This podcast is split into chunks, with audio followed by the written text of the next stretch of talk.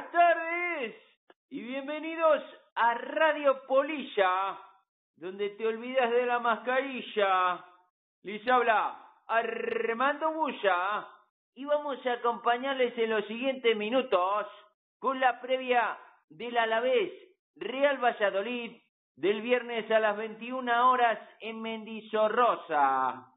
El Alavés es conocido con el apodo de Babazorro con el que se conoce también a los habitantes de Álava.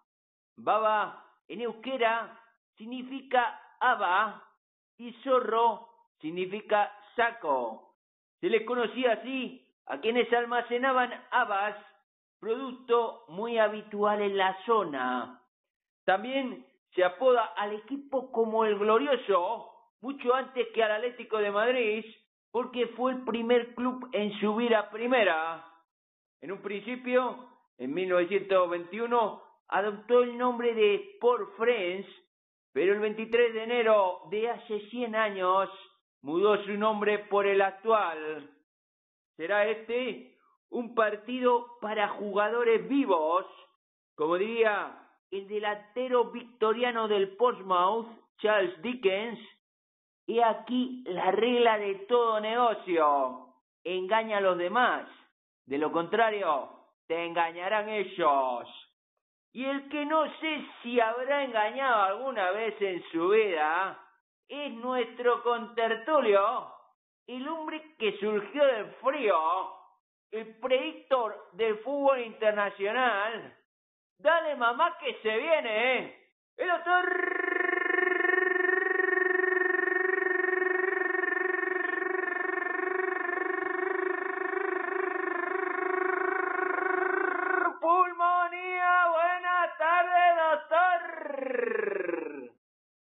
noches, chavalote. ¿Qué tal está yendo, flaco, la semana? Pues un poco movida, no te voy a engañar. ¿Y eso? Pues mira, tengo a la gallina macarra, que se me saltan los toques de queda y se va a patrullar. Madre, madre, madre de Dios, ¿y el juicio cómo va? No, no, es que eso no es lo peor. ¿Y qué lo peor, flaco? claro, que se va a patrullar a ver si ve al sueco. Y lo peor es que va con la navaja. Uh, el picapleitos parece como la película del, del Cabo del Miedo. Abogado, abogado, ¿dónde estás, pues, abogado? Pues yo creo que va a sentir miedo como la vea. Es que no la puedo controlar. Madre de Dios, ¿y, y la otra gallina qué hace? No, la otra se queda conmigo y llora. Ahí te lo dejo. Madre de Dios, pues a ver si queda buen recaudo el sueco, porque lo que no queremos es ningún disgusto. Yo creo, yo creo que la gallina esa, eh, yo creo que ha salido también con, con las sordas y con las antorchas en busca de la cabeza de Sergio. ¿No crees? Pues yo, yo creo que está influenciada por el ambiente. No te lo voy a negar. Pero no se puede saber claro.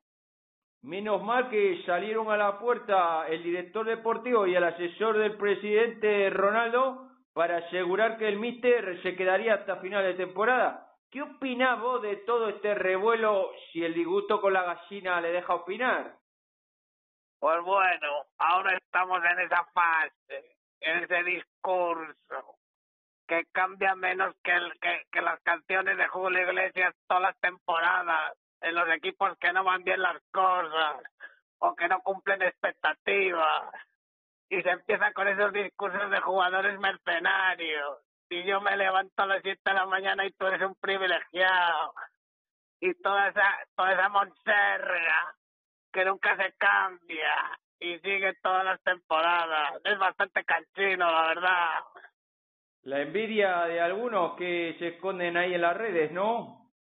Bueno, es que es que la aficionado de bufanda, la aficionado de bufanda, los que hemos visto los los partidos en los bares, sabemos que siempre el que más despotrica contra el equipo es el que no lo ve, el que no ve el partido. Y esto es lo que hay. Ha, ha habido cierta unanimidad en la prensa de querer cargarse al técnico tras el partido del, del Eibar. ¿Cómo lo ves vos? ¿Vos, lo, aguantarías?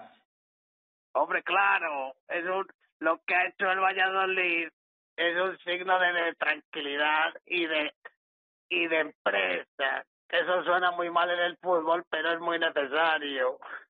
Y respecto a los periodistas, pues entiendo que estén cagados, porque no es lo mismo estar en primera que estar en segunda, que no te llama ni, ni, ni, ni el 1-12, y por eso se ponen nerviosos. Es pura supervivencia. Claro, la tranquilidad de opinar desde la objetividad de la prensa independiente como somos aquí en Radio Polilla. Muy bien, Flaco, vamos a continuar. Aparcamos el tema Sergio, si crees eh, conveniente eh, aportar algo más y si no, seguimos. Pues no diría mucho más, excepto otra vez que parece que somos extraterrestres el mandar un mensaje de tranquilidad, que no somos los últimos, estamos en una posición, bueno, abajo, pero tampoco es para tirarse como está la gente para tirarse desde los balcones, es lo único. Y además, maestro, eh, se ha cerrado esta semana el mercado de invierno con dos nuevas incorporaciones para el primer equipo, el tiburón uruguayo Lucas Olaza y la doble K Kenan Codro. ¿Qué pensás vos de estas dos incorporaciones?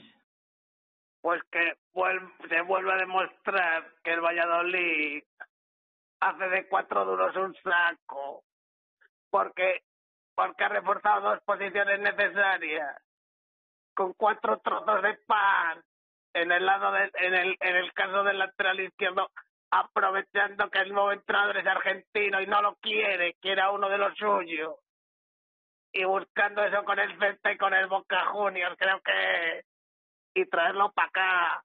Luego el chico a ver a ver cómo responde, pero otra vez haciendo el milagro de los panes y los peces y el pan de tierra de campo, claro. ¿Y, y sacarías vos alguno de titular? Pues no, pues no, ahora no. Tiene que rodarse un poco, tiene que meterse en el vestuario, porque no has fichado a Mbappé, Claro, Has fichado un chico que conoce la primera, pero no conoce el equipo. La prensa está diciendo Olaza y diez más. Bueno, pues eso, el nerviosismo. Y sentados en el orinal. Porque luego llegan, llegan en segunda y el de la radio, es de Madrid, pues no les llama. Y pierden pasta y protagonismo. Escúchame una cosa, eh, a la vez 19 puntos, Real Valladolid 20 puntos, el AIDA 0-2 a favor del Alavés. ¿No puede valer el empate aun sabiendo que perderíamos también el hora verás? Pues hombre, con la calculadora en la mano no estaría mal. Y sé que esto le, le saca algún sarpullido, algún bufanda. Pero yo creo que el Valladolid podría estar holgado si salen las cosas un poco bien. Así que yo diría que hay que ganar, pero no pegarse un tiro si, si empata. Claro. Y, y antes del pronóstico, Flaco, tengo para preguntar, eh, ¿cómo crees eh, que plantearán los míster el partido? ¿Y cómo lo harías vos en su defecto si fueras el técnico de Pusela? Pues tú sabes cómo lo haría yo, pero ya no me va a hacer caso, porque ya va lanzado y el otro está también Abelardo, que tradicionalmente ha sido un, un entrenador eh, conservador, como quien dice, defensivo. Y los últimos partidos que le he visto a la vez están igual. Así que va a ser un no me chilles que no te veo. pues por fin, la pregunta del pronóstico, patrocinado por Colchones Agustín, la cama de los deportistas. Y es que el descanso es parte del entrenamiento. Colchones Agustín, podés encontrarlo en los grandes almacenes de tu ciudad y hazte la vida más cómoda. Doctor, ¿qué posibilidades tenemos para el viernes? Pues la primera cuota. Vamos a seguir apostando que nos han abierto otra vez la valla. Y es que marcan los dos equipos, dos a uno. Muy bien. ¿Y la segunda opción? Y la segunda es que marcan los dos equipos y el Valladolid gana. Que se paga cinco y pico a uno. No nos dan favoritos, ligeramente favoritos a la vez. Y yo creo que se equivocan. Pues sería estupendo como agarrar todos los caramelos de una piñata. Sería genial esta segunda opción. Pues nada, pues cerramos aquí los comentarios del hombre que surgió del frío. Muchas gracias, doctor. Y pasamos a los que creemos serán los once jugadores que saltarán al césped de Mendizorrosa con la remera blanquivioleta. Bajo el arco, Jordi Strauchat Masip. En el lateral derecho, Luis Ratoncito Pérez. En el lateral izquierdo, a pesar de la opinión de las sordas y de toda la prensa, vamos a colocar al correcamino Pipip Nacho. Y en el centro de la saga, el Rey Juan Joaquín y el galletero Bruno. En la medular eh, por las bandas, el que siempre está en primer plano, el sabueso, Oscar Plano, y el poeta chileno, el Neruda del Pisuerga, Fabián Orellana. Y por el centro, Rubén Ironman Alcaraz, el gladiador Roque Mesa y el emperador Quique Kaiser Pérez. Como hombre más adelantado, es un pájaro, es un avión, no, es Son Weisman. Sin más nada, nos regresamos mañana tras el match. Pasen la divina. Chao, chao.